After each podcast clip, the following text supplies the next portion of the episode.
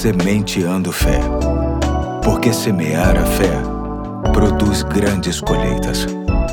Hoje é segunda-feira, dia 15 de agosto de 2022. Aqui é o Pastor Eduardo e é uma alegria para a gente ter você conosco no início de mais uma semana. E para tanto, vamos deixar uma nova reflexão com base no livro Indescritível Devocionais sobre Deus e a Ciência, que será trazida pelo meu parceiro mais novo de projeto. Vamos ouvi-lo com carinho. E aí, sou Pedro Henrique, filho do pastor Eduardo e membro da Igreja Batista Fonseca. Tudo beleza? Gravidade é a força que mantém os nossos pés no chão. A gravidade não parece grande coisa até você pensar como seria a vida sem ela.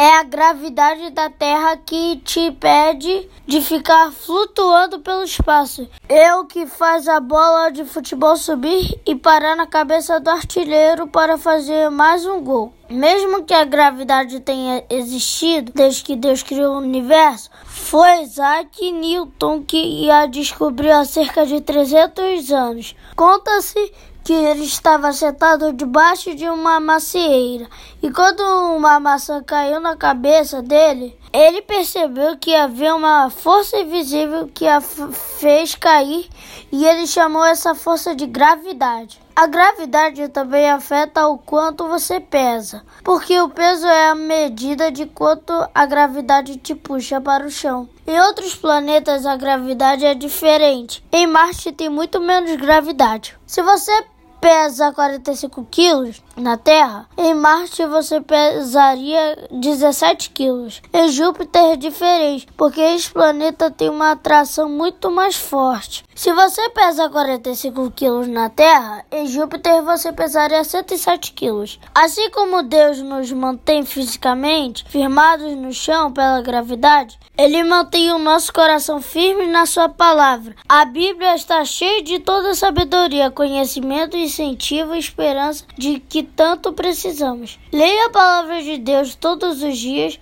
pois é ela que é a gravidade que nos deixa firmes nas verdades de Deus. Isso significa que a palavra de Deus possui uma força mais poderosa do que a gravidade de qualquer planeta. É como diz a palavra de Deus no Salmo capítulo 119, versículo 105, que diz: A tua palavra é a lâmpada que ilumina os meus passos e a luz que clareia o meu caminho. Valeu! Hoje fico por aqui e na semana que vem o André traz a reflexão. Forte abraço e até a próxima! Valeu, Pedro! Bom ter você de volta, que Deus te abençoe, assim como a todos que nos ouvem, e até amanhã com uma nova série, se Deus quiser.